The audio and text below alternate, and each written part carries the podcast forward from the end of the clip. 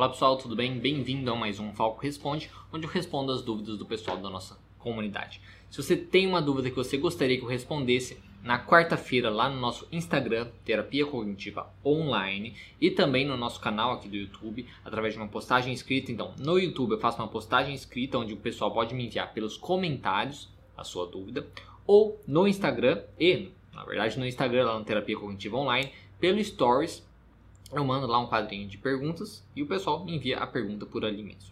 Então são essas duas opções que você tem normalmente na quarta-feira. E também, como eu respondo várias perguntas, na descrição do vídeo você pode encontrar é, o timestamp, né? quais as dúvidas eu estou respondendo no vídeo e também o timestamp para cada uma. Se você quiser às vezes pular para perguntas, se você não quer ver o vídeo inteiro, tem como você pular para pergunta específica que você gostaria de, de, de escutar, de ver tá certo? Lembrando também que você pode estar é, vendo isso tanto no nosso canal do YouTube, como eu disse, todos aos sábados, ou no nosso podcast, em todas as plataformas de podcast, nas melhores plataformas aí você pode encontrar psicólogo Diego Falco, que tem lá na segunda-feira, normalmente depois do vídeo do sábado, no sábado é no YouTube, e na próxima segunda-feira vai estar tá lá no podcast. Isso também que é uma outra maneira de você estar tá vendo esse conteúdo tá certo? Então, sem mais delongas, vamos à primeira pergunta. Tenho a sensação que não vou conseguir atender. Dicas para perder o medo e a insegurança. Bom, inicialmente, né, a questão de, é, por exemplo, de perder o medo e a insegurança. Como que a gente perde o medo e a insegurança? Né? A gente não perder, perder, assim a gente não perde. Né? O que, que a gente pode fazer? É ganhar mais coragem, a gente aprende a ser mais corajoso. E na ideia da insegurança é a mesma coisa. Insegurança todos nós temos, né? com as mais variadas é, possibilidades. Insegurança no trabalho, insegurança é, na questão da, da, da, educação ali, do estudo, insegurança em relacionamentos, de aparência, enfim. O que, que a gente tem que aprender? A ser mais confiante. Né? Então aprender mais uma confiança, mais uma é, entender a sua real capacidade ou aceitar a sua incapacidade em determinadas situações e poder e tentar aí se aprimorar, né? resolver o problema. Que a partir do momento que você reconhece que você realmente é incapaz de alguma situa situação, é tentar melhorar. Então, se você é inseguro com uma questão de, de, de jeito, por exemplo, e tal, de aparência, você pode reconhecer a realidade daquilo e tentar mudar. Nessa questão, por exemplo, de profissão, é a mesma coisa. A gente tem que avaliar, você tem que avaliar a sua real competência, o seu conhecimento, sabe, os seus estudos, tudo isso que você sabe, né? como fazer isso. Uma maneira simples de você que você pode fazer isso é escreve, escrever, né? escreva sobre o que você sabe. Então, independente da abordagem que você trabalhe, né? que eu imagino aqui que você é, seja psicólogo, né? psicólogo, psicóloga, então, independente da abordagem que você trabalhe, escreva às vezes sobre isso pega um tema, né, do, baseado nos seus estudos, e pegue um tema, sei lá, é, dependendo da sua abordagem, para falar sobre depressão, para falar sobre ansiedade, para falar sobre qualquer transtorno, ou falar sobre a própria abordagem que você trabalha. Escreva sobre isso. Né? Faz aí um artigo sobre isso, não precisa publicar nem nada, mas para você mesmo. Escreva da, da, da sua cabeça. E faça isso, faça isso de vários temas e tal. Quando você vai fazendo isso, se você consegue é, demonstrar mais fácil né, para as outras pessoas.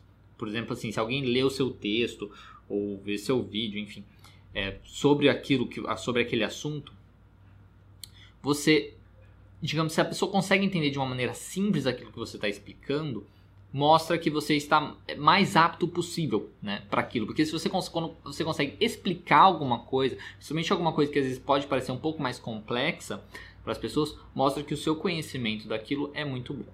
Então, uma primeira coisa para avaliar a sua real capacidade daquilo é fazer isso, é expor ali, colocar para fora, não ficar só na cabeça, colocar realmente para fora o que você sabe. Porque querendo ou não, no consultório vai ser isso, né, no atendimento clínico. No atendimento clínico você vai ter que colocar para fora, você vai ter que explicar ali para o seu paciente, para o seu cliente, o que, que, o que, que possivelmente ele tem, ou como você vai trabalhar com aquilo, por, por que, que a sua terapia pode ajudá-lo e por aí vai.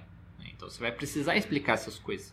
Então é muito válido que você faça isso para você ver a sua real é, capacidade. Se tiver alguma falha ali, aí você usa ali, identifica onde você está e vai estudar mais e tal e tal. Isso é a primeira coisa. Depois, não tem outra alternativa, tá? A não ser fazer, tá? Tudo bem assim, entendo que dá medo mesmo de atender e tudo mais, né? Principalmente é, no início, mas o que você não pode fazer é evitar. Você precisa enfrentar. Entender que é normal, que todo mundo passa por isso. É normal, todo mundo passa por isso.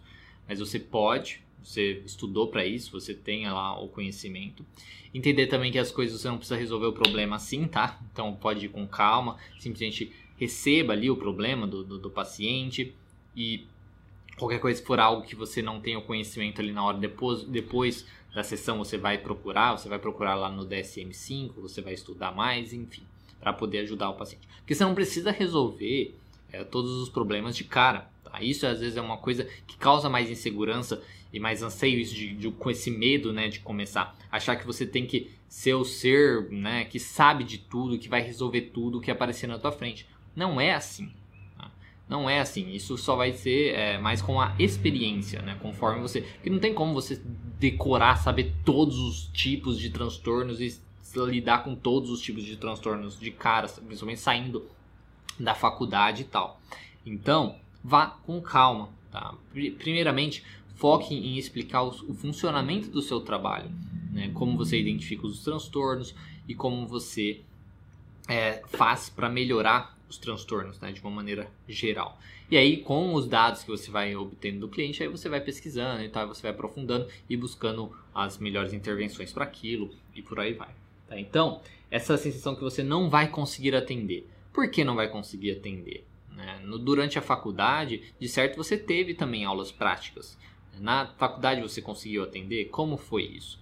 E você também pode é, fazer é, roleplays, né? dramatizações ali na sua casa, na sua casa com algum parente, com algum amigo, tá? Que você confia bastante e fazer isso, né? Tipo, faça para que seja uma pessoa que não vai zoar da sua cara, né? Digamos nesse sentido de ficar exagerando, mas alguém que chega e fala assim, ó, é, chega e fala, né? Sobre sem sem você saber previamente sobre algum transtorno, né, algum problema que você tem e tal, e você tenta é, fazer como você faria. Então treine, né? você pode treinar isso para ganhar um pouquinho mais de confiança. Claro que vai ser diferente na hora do atendimento clínico, né? por causa da confiança da pessoa e tal, mas é uma coisa que você pode fazer para ir treinando. Então identifique aí o que você realmente sabe, estude bastante e treine. Tá? E treine e também trabalhe com essas suas crenças, às vezes, de que você às vezes tem que saber tudo, de que você tem que resolver tudo e por aí vai. Conseguir atender, consegue, né? Você só precisa enfrentar isso não deixar que esses pensamentos te dominem e seguir em frente, ok?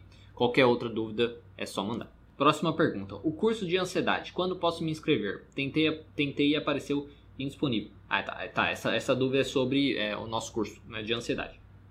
Bom, o curso de ansiedade ele é, já está no ar agora. É, é porque você mandou na quarta, né? Mas enfim, já está no ar agora o curso de ansiedade disponível lá para as pessoas que querem se inscrever. É um curso para profissionais, né? Então, para é, estudantes e recém-formados, ou também pessoas que às vezes já trabalharam em outra área, mas estão começando a ter interesse em terapia cognitiva, é o, trans, é o terapia cognitivo comportamental atuando nos transtornos de ansiedade. Vou colocar o link aqui na tela, na descrição, se você tiver interesse, é só entrar lá. terapia cognitiva online.com/barra curso ansiedade. É um curso para realmente explicar como a terapia cognitivo comportamental vê a ansiedade, como ela trabalha com a ansiedade e também é, mostrando especificamente como trabalhar com alguns transtornos de ansiedade, como o transtorno de ansiedade generalizada, ansiedade social, transtorno de pânico e o toque, certo? Enfim, já, já pode se inscrever. As inscrições vão aí, é, vai ser em fevereiro, fevereiro, março e abril, é onde é, são três meses de inscrições e o acesso vai até agosto, que agosto começa a outra turma. Tá? Então são só esses três meses disponíveis a inscrição. Ok? Próxima pergunta. Minha filha faz terapia e já me arrependi de ter incentivado ela a procurar ajuda. Ela sempre foi diferente. Muito. Ela foi diferente. Sempre foi diferente. Mente muito, não gosta de cumprir. Só dar Não gosta de cumprir regras sociais, etc. Mas agora ela respalda o comportamento dela dizendo que a psicóloga dela acha tudo normal. Apesar de achar também que é mais uma mentira, mas, está, mas ela valida tudo na opinião da psicóloga dela. Bom, inicialmente, né, uma coisa que, eu, que a gente sempre é, fala, é isso, né? Que nem você mesmo coloca, né? Pode ser mais uma mentira essa ideia da que a psicóloga respalda o comportamento dela. Pode ser, pode não ser. Como saberemos isso? Vá conversar com a psicóloga. Né? Porque você está falando da, que a sua filha e tal, é, provavelmente quem faz o.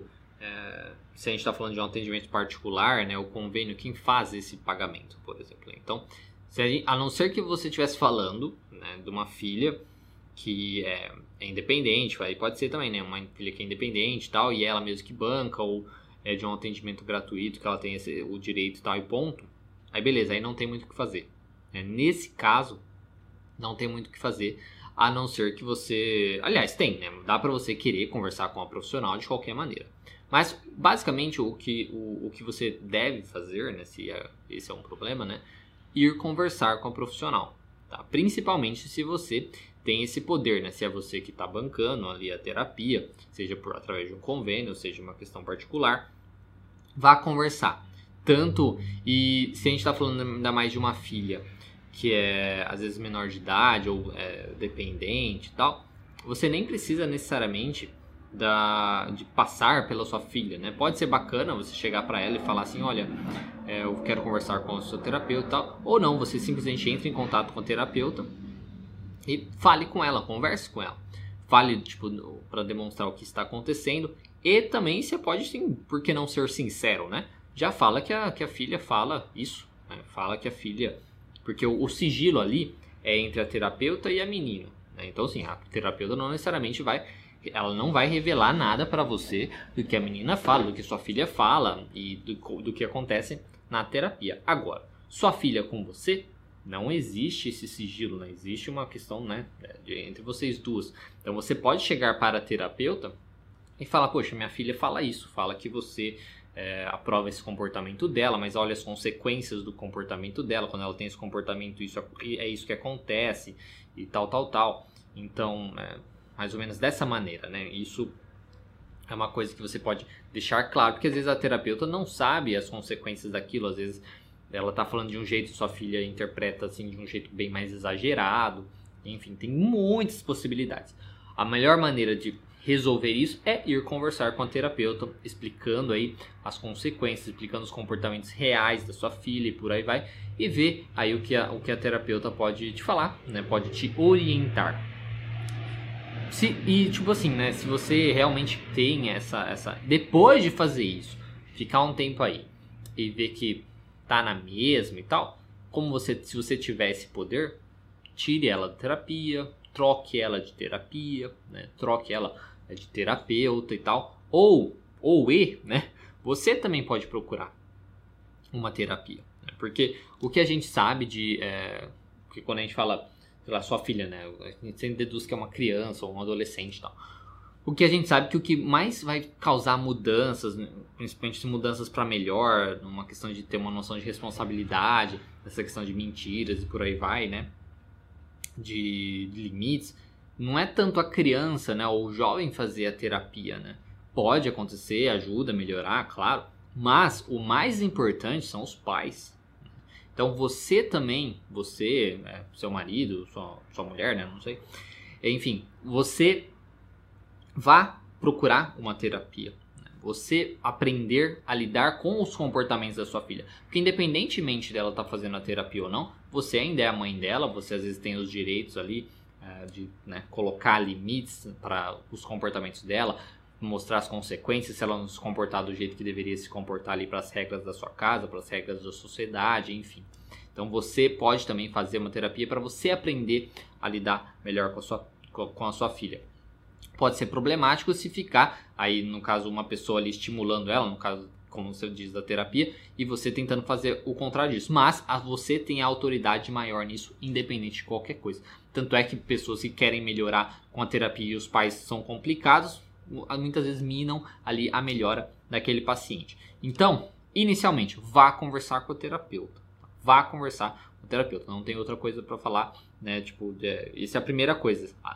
Primeiro. Depois, cogite você fazer uma terapia, ou às vezes trocar a terapia né, da, da, sua filha, ou você é, cessar a terapia, mas aí talvez não seja o recomendado. Né? mas o que, o que eu falaria para você é isso, tá? Porque essa noção de que tá muito pior e tal, é o que eu até falei já num vídeo anterior. E às vezes para a família vai ficar pior mesmo, mas às vezes é melhor para a pessoa, né? é melhor para, para a sua filha, para, para a pessoa que está sendo atendida. E o que for melhor para ela não necessariamente é melhor para a família. Então, mas se você fala que sua filha é manipuladora e tal, e tal, tal, tal, então precisa ter essa conversa, porque né? Se melhorar uma, uma pessoa manipuladora é um pouco mais complicado, tá certo? Espero ter é, ajudado nisso nessa nesse seu problema aí, nesse seu encontro. Próxima pergunta. O que acha sobre PNL, Programação Neurolinguística? É interessante para o atendimento? Olha, sinceramente, assim, eu conheço pouco sobre PNL, sobre Programação Neurolinguística. Do pouco que eu vi, algumas coisas parecem que têm um pouco a ver com a visão da terapia cognitiva, né? da ideia da, dos filtros, de como você enxerga o mundo, das suas experiências, enfim. Só que o jeito que eles falam, né? eu já não sou muito, aí eu já não sou muito adepto, assim, porque falam, tem uma linguagem muito coachiana, né? que sinceramente eu não sou é, favorável, né? Eu não sou, não, eu não apoio. Né? Essa é uma linguagem muito que do, do, que eu vi assim falava, por exemplo, ah, o objetivo é buscar a excelência do indivíduo, enfim, é uma, são umas falas um pouco assim, blé, né? sei lá, que eu não, não, gosto muito. Se você gosta, se as pessoas gostam, né? Cada um tem, tem o seu. Mas então, o que eu gosto mais é da terapia cognitivo comportamental. Eu acho que se você gosta da TCC ou se você trabalha com a TCC, não tem a necessidade de você procurar uma outra linha de terapia, principalmente que não tem nada a ver. Uma coisa é você talvez procurar uma linha de, é, da terceira onda, né, as terapias cognitivas da terceira onda, como DBT, aceitação e compromisso, é, o mindfulness e tal. Uma coisa é isso, né, onde você vai buscar uma coisa que vai às vezes complementar a terapia cognitivo comportamental ou a terapia comportamental. Agora, você buscar uma coisa né, que é bem mais, como eu disse, coachiana, né, talvez não seja interessante. Então, ao meu ver, porque essa pergunta é essa, né? O que eu acho, né? Do pouco que eu sei, do pouco que eu acho, eu não acho interessante, principalmente que é uma coisa muito utilizada por qualquer pessoa. Né, é utilizada por qualquer pessoa. Já vi, sei lá, advogados, é... enfim, advogados, médicos, né? Pessoas que não têm, médicos sem ser psiquiatras, né? Que não tem nada a ver né, com com, com essa questão do, do, funcionamento das pessoas que falam sobre isso. Ah, porque eu fiz um curso disso, porque daí para trabalhar com isso, sabe aqueles cursos rápidos e tal que não.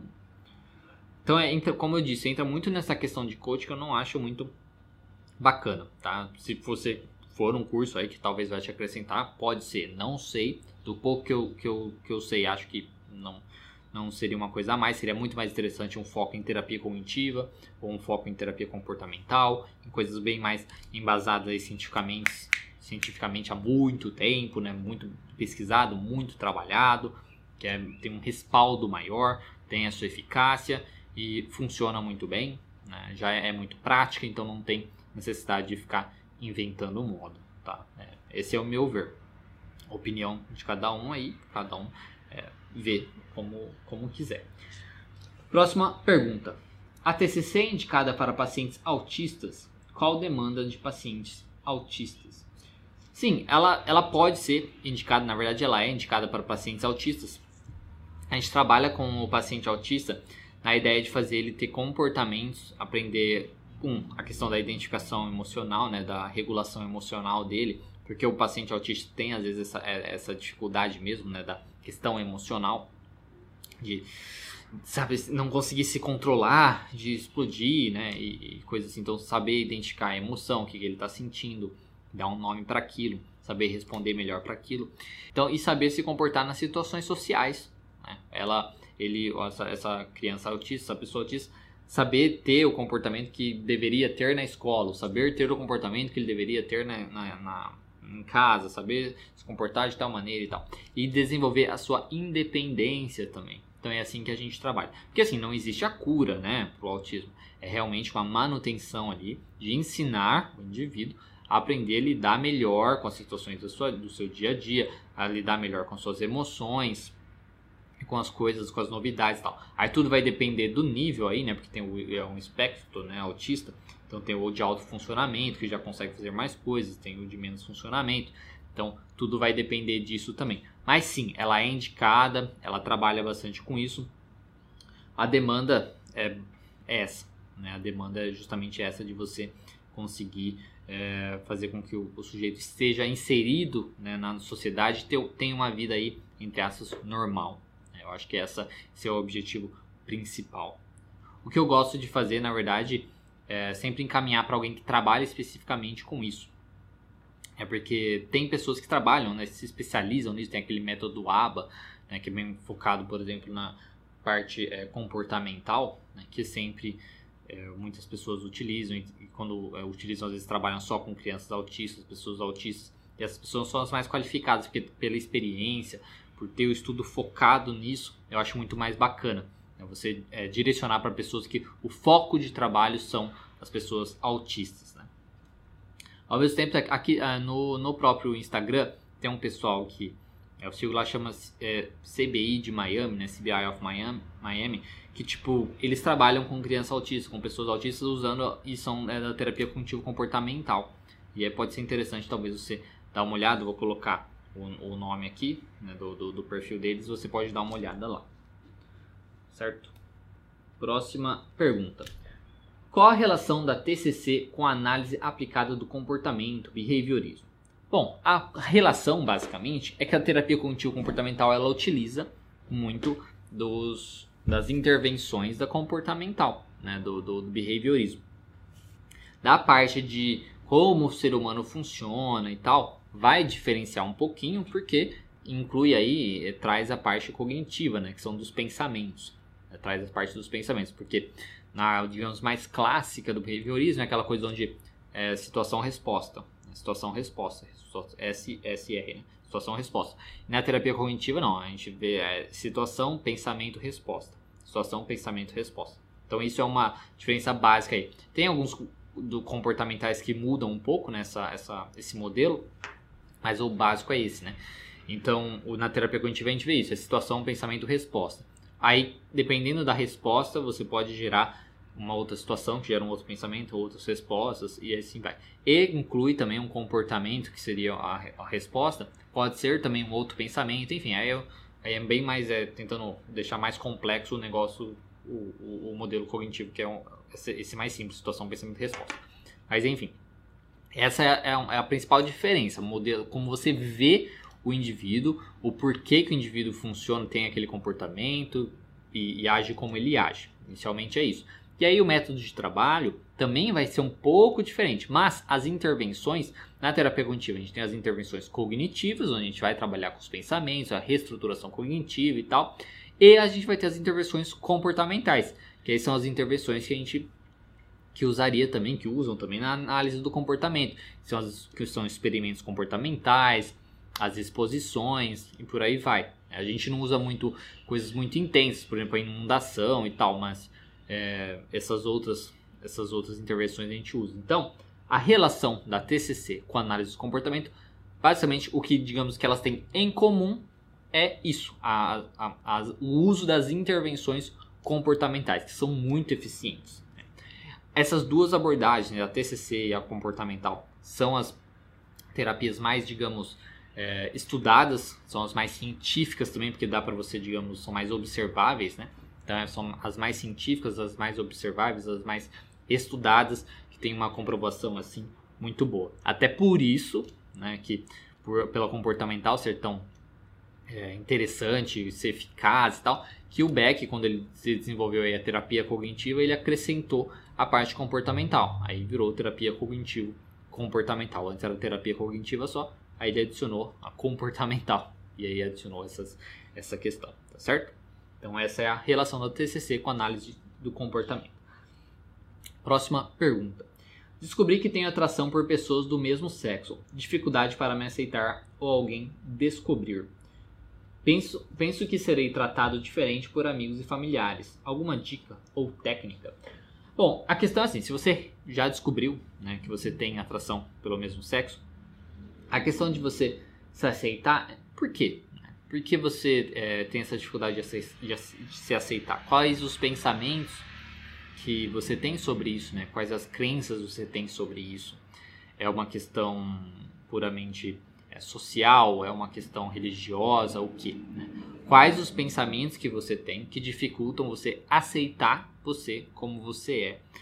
Porque é diferente é, uma, alguma coisa que é imposta né, por outra pessoa, não porque você é assim, você é assado você não querer aceitar aquilo. Agora, se é como você se sente, como você realmente é, né, vê, tem atração ali pelo, pelo mesmo sexo e tal, por que não aceitar? Né? Qual é a dificuldade de aceitar? Então, primeira coisa é isso: entender os seus pensamentos, as suas crenças que limitam essa aceitação.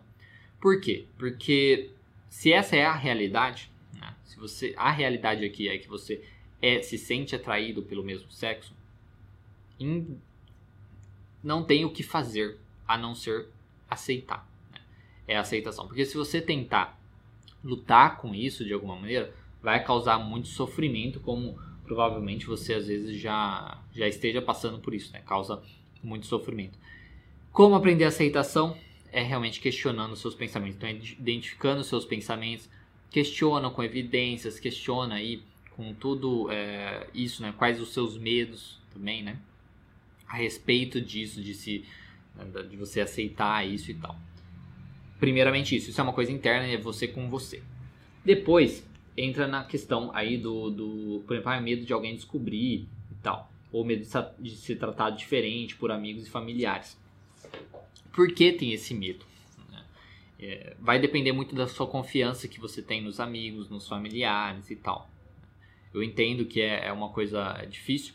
Uma coisa que pode ajudar é você, às vezes, procurar conversar com alguém que seja como você. Então, você conversar com alguém que, às vezes, só que, que é, já, digamos, é, já saiu do armário, digamos assim, né? Alguém que já se expôs isso, né? Então, e às vezes conversar com alguém, você pode achar alguém, sei lá, às vezes pela internet, né, e tal. Desde que não seja alguém muito, é, tá, muito militante, assim, muito forte, tá? Que seja alguém um pouco mais sensato, porque ir com tudo, assim, não, não, não, precisa ter essa, essa, esse embate, essa coisa tão violenta, tá? Principalmente você que está sofrendo com isso. Então, vá com calma, mas converse com alguém que às vezes já tenha isso, procure, como eu disse, às vezes grupos na internet, grupos ali no WhatsApp, para conversar com alguém específico. Não fala no grupo lá, mas fala com alguém específico sobre isso, ou alguém que você conhece já na sua roda, aí, no seu grupo social, na sua família. Para quê? Para que às vezes eles te ajudem com esses pensamentos também, porque é muito provável que eles tiveram pensamentos parecidos e às vezes podem trazer para você a realidade deles, que às vezes pode te ajudar um pouquinho. Por exemplo, às vezes eles podem tinham medo também de não serem aceitos pelos amigos, mas às vezes quando eles fizeram isso de revelar, os amigos falaram não, tipo, nossa, eu sem problema algum, né? Problema seu, isso. Eu ainda gosto de você como você é, não tem, né? É, diferença nenhuma. O que, né, se a gente, a não ser se a gente estiver falando de pessoas muito radicais, assim, a maioria das pessoas aceitam, né? Hoje em dia não tem um, um preconceito, assim, tão, né, assim, ah, não, vou, nunca mais quero ver aquela pessoa porque ela se identificou como homossexual, tipo, né? não, pelo menos não é o que a gente vê na, na, na realidade. Né? Então, converse né, com alguém que viveu isso para ver o que, que eles falam para você. Talvez com mais de uma pessoa, né, para você ter aí uma média, né, umas três pessoas, ter uma média, que isso pode ajudar um pouquinho nos seus pensamentos. Ao mesmo tempo, trabalhar novamente, o que quando você pergunta, né, dica ou técnica, né? Técnica é isso, é questionar os seus pensamentos, tá? Você pode ir questionando os seus pensamentos para para ver por que, qual que é esse medo, né? O medo de não ser aceito pelos amigos. Poxa, mas por que você não seria aceito, né? Qual é a relação que você tem com seus amigos? É, será que você não seria aceito? Se não fosse aceito, quais as consequências disso? Você acha que se você não fosse aceito, esses amigos seriam os, os verdadeiros amigos, né? Realmente se questionar nisso para tentar te trazer porque seria o que seria melhor para você. Mesma coisa a família tá? Mesma coisa família, fazer esse questionamento e tal. Na questão de entender também assim, que quando você às vezes vai revelar uma coisa assim, pode causar um choque no outro, né? Seja no familiar e tal, inicialmente, mas isso não quer dizer nada, tá? Vai, pode causar um choque, mas que com o tempo outras vezes vai, quando vai, digamos, voltando ali a, né, volta, cai a ficha, digamos assim, né, no outro, ele pode voltar aí a tá com você normal, tá? Sem problema nenhum. Mas inicialmente pode causar um choque. Isso não quer dizer nada, tá? Não quer dizer que o outro não te aceita, não quer dizer que tal. Às vezes pode causar um choque inicial, mas depois ele vai pensar, vai refletir um pouco sobre aquilo e volta a te tratar normalmente, tá? Pode acontecer isso também. Então, assim, é uma coisa difícil, né? É realmente uma coisa difícil. Entenda a sua dor, mas trabalhe com os seus pensamentos. Os seus pensamentos, principalmente para essa questão de aceitação.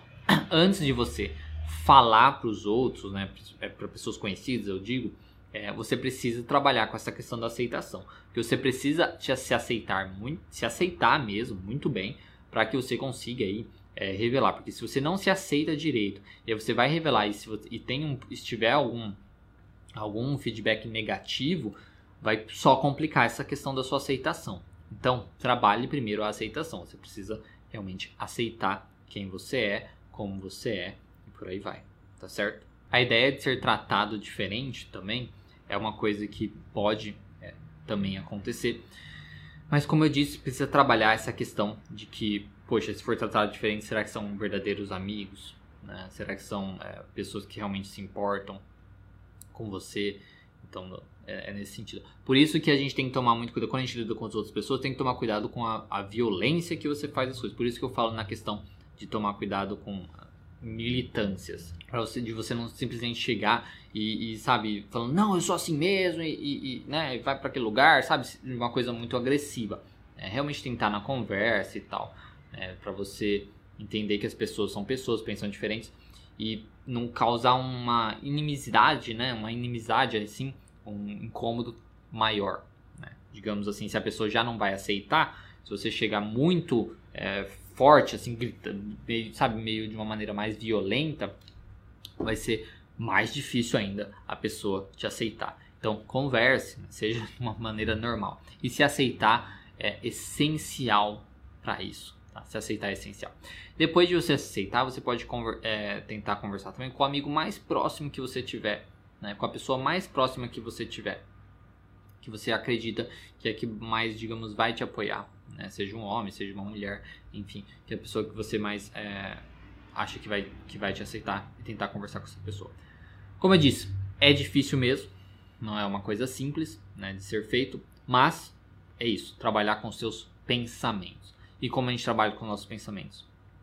Avaliando eles, vendo a veracidade deles, a validade deles e respondendo eles de uma maneira mais funcional, tá certo?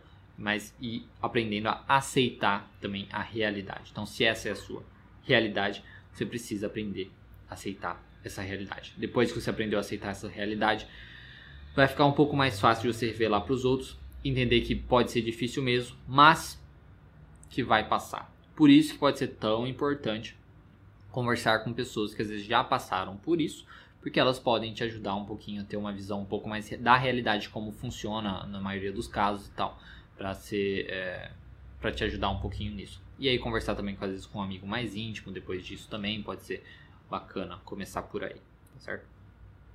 Qualquer coisa é só falar. E se você estiver muito incomodado com isso também, busque uma ajuda local, né? uma, uma terapia local e tal, para que ali o profissional possa ver ali o seu ambiente, ver o que está como estão acontecendo as coisas, né, ali no seu redor e te ajudar, te orientar ali de quais os passos seguir certinho, né, com quem você seria interessante falar primeiro, como você fazer, para ele te ajudar a identificar também esses seus pensamentos disfuncionais que tá na que tá é, ajudando aí na, nessa não aceitação e tudo mais e te ajudar a, a sair do armário, né, para os outros aí tudo mais, tá certo? Então isso é uma coisa que você pode fazer também, que é buscar uma ajuda psicológica aí, é, é, de preferência, né? Profissional de psicologia para você trabalhar com isso, certo? Qualquer coisa é só mandar também no direct que eu respondo. Próxima pergunta: é normal, normal a transferência do, psicólogo, do psicólogo com o paciente? O que fazer nessa ocasião? A ideia isso chama contra-transferência. Né? A, a, transferência é realmente quando o paciente tem do psicólogo, né? então ele vê ali o psicólogo como uma figura é, de pai ou de mãe, né? Tipo, de, de ou tem uma, até mesmo uma atração física, né? E tal, pelo profissional. E a contratransferência é quando o psicólogo tem com o paciente. Isso sim, pode ter, né, a contratransferência. Na terapia, isso é muito mais da área da psicanálise, né? Agora, na terapia cognitivo-comportamental, que é a linha que eu trabalho, a gente também fala um pouquinho da questão da transferência contra, contra transferência, mas a gente trabalha na questão das crenças, né? Então, porque nós temos as nossas crenças, né? Sobre tudo. Então, você pode ter uma crença, é, não, não sei, um, um, do tipo de pessoa. Né? Vamos supor que você atende uma pessoa que é, é faz crossfit, né? Crossfiteiro, digamos assim. Aí você atende um crossfiteiro e tem, né, aquelas piadas tal, o pessoal que faz crossfit, né, que quer, tem vontade de falar que faz crossfit e tal. Enfim. Aí você atende uma pessoa que é crossfiteiro e você tem, às vezes, um preconceito com isso. Né? Então você tem uma crença com isso. Ah, as pessoas fazem crossfit são assim, são assadas e tal. Isso aí, aí no tratamento, se você não trabalha com essas suas crenças, né, de, sobre pessoas que fazem crossfit, enfim, você, estou exagerando aqui, tá? Mas é, pessoas que fazem crossfit, sim, e assim, se você não trabalhar com isso, vai atrapalhar o tratamento, porque você vai sempre estar tá olhando com uma um filtro, uma lente, assim, com preconceito com aquela pessoa. Então, isso aí seria, por exemplo, a contratransferência na ideia do, do, do terapeuta, né? na, na linha terapia comportamental. A sua crença sobre, às vezes, alguma característica do indivíduo, o seu preconceito sobre alguma característica do indivíduo, né, também a sua característica ou fala do indivíduo, ou, ou é, aparência física também, se é homem, se é mulher, por exemplo, né, e tal. Então, é uma coisa que a gente tem que trabalhar. Enfim, mas respondendo a pergunta, né, voltando, é normal? É normal, porque, como disse, todo mundo tem aí as suas crenças, seus pensamentos disfuncionais sobre, sobre os outros, sobre o mundo e por aí vai. Todo mundo tem. É normal? Sim, é normal o que, que não é normal, o que, que é, seria ruim, digamos assim. O profissional não trabalhar com isso, né? porque do mesmo jeito que ele trabalha é, com, os, com as crenças e os pensamentos do paciente, ele precisa trabalhar com suas próprias crenças e pensamentos, para não deixar afetar ali o tratamento. Então é normal, isso acontece, porque somos seres humanos, né? somos pessoas, e mas a gente pode trabalhar com isso é, sem problema algum, entendendo que quando a gente entende isso, é a gente identificar o que, quais pensamentos a gente está tendo sobre aquele paciente, sobre aquela pessoa, e a gente vai trabalhar com isso para tentar amenizar ou cessar isso. E, é, o que e eu, a sua próxima pergunta é o que fazer nessa ocasião é isso, né? identificar seus pensamentos, o que, que você está tendo aí, seus pensamentos, suas crenças sobre aquele sujeito, sobre aquele é, paciente, né? Por que, que você se incomoda com ele ali, porque você se incomoda com a fala dele, porque você se incomoda às vezes com a presença, com, com sei lá, qualquer coisa é identificar com o que você se incomoda, identificar o porquê você se incomoda, então os pensamentos que você tem nessa situação e trabalhar como o paciente trabalha mesmo, né? Você vai trabalhar com esses pensamentos, questionando esses pensamentos e tal, e fazendo a reestruturação cognitiva para isso. E aí você vai é, se sentir melhor. Enfim, é isso. Próxima pergunta. Ver se tem mais uma dessas. Tá. Próxima pergunta o que é despersonalização e como é feito o tratamento. Bom, a despersonalização, né, despersonalização e a desrealização são transtornos que a gente chama de transtornos é, dissociativos. A despersonalização é quando a pessoa, às vezes, ela, é, ela tem a impressão, às vezes, que ela sai do corpo, né, que ela não está, às vezes, em controle ou que ela não está dentro do seu corpo, como se ela fosse um observador, né, vendo ali de fora o seu corpo e tal. Fica meio uma coisa meio flutuante e tal. E a desrealização é na questão do ambiente, da realidade das coisas. São técnicas, são coisas dissociativas, transtornos dissociativos. O, normalmente, eles aparecem em um alto estresse. Tá? Então, pessoas que tem, passam por estresse muito forte, né? muito forte, seja um estresse assim no dia a dia, né? um estresse muito forte, aí isso pode acontecer ou estresse muito grande na infância pode desenvolver esses transtornos dissociativos. Até mesmo tem lá o transtorno dissociativo de personalidade, que a pessoa, aquela, a ideia lá da que a pessoa tem múltiplas personalidades.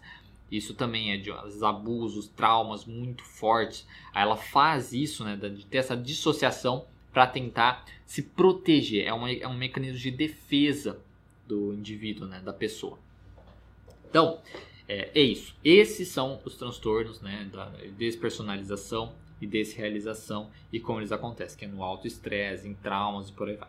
E como é feito o tratamento? O tratamento é feito através, tem que ter uma ótima, claro, né, relação terapêutica aí, né, e tal, para fazer os questionamentos, principalmente no desrealização, né, fazer os questionamentos ali para trazer mais para a realidade e tal. Técnicas comportamentais também são utilizadas para fazer com que o indivíduo volte também a focar na, nas, na questão da realidade, em coisas mais reais, distrair um pouquinho aí dessa, dessa dissociação. Ao mesmo tempo que a gente usa técnicas de grounding. O que, que são técnicas de grounding? Fazer, trazer o indivíduo mais para a realidade também. Né? Então, trazer mais para suas sensações físicas, trazer para o tato e tal, para que, que ele volte. Né? Se ele está na despersonalização e tal, é fazer técnicas para ele voltar, focar na sua respiração, voltar focar no tato, no contato que ele está tendo com as coisas, nas suas sensações físicas, nos seus sentimentos e tal, fazer ele voltar aí para o seu corpo, né? digamos assim. Então é isso, isso que são as, as desrealizações, né? a des, despersonificação, né? despersonalização, né? e como é feito o tratamento é dessa maneira, tá? São técnicas assim que a gente utiliza. Aí o indivíduo aprende essas técnicas e conforme vai acontecendo no seu dia a dia e tal, ele vai utilizando essas técnicas para ir lidando melhor. E a última pergunta de hoje: como a TCC trabalha com a terapia de casal? Existe algum livro que você conhece e, pode, e possa indicar sobre esse tema? Bom, com a terapia de casal, primeiramente eu vou responder a sua a segunda pergunta. Se existe algum livro sobre isso? Existem livros sobre isso, né? Com certeza. Mas eu não sei nenhum livro para indicar. Por quê? Porque eu não trabalho com terapia de casal como eu não trabalho com terapia de casal, o conhecimento que eu tenho é baseado em, na, na minha pós, né, na especialização de terapia cognitivo comportamental que tinha lá um, um módulo né, sobre é, atendimentos em casais, atendimento em casal. Se existe livro, com certeza existe, mas não sei indicar, infelizmente, tá? Desculpa. Mas você pode encontrar com certeza também, eu pesquisando rapidamente, assim, na internet tem artigos científicos sobre isso, a terapia contínua comportamental para casais e tal, que pode te ajudar também. Mas como é feito o trabalho, uma das coisas é, que, que ajuda, né, primeiramente, porque assim, quando a gente pensa na terapia cognitivo comportamental normal, normal, né, pessoas é, individuais, né, individual, a gente vai trabalhar a questão da meta, os objetivos, o que está acontecendo de errado e tal, o comportamento errado. Na terapia de casal, a gente vai fazer a mesma coisa, só que são duas pessoas, né? Como a gente vai lidar com isso?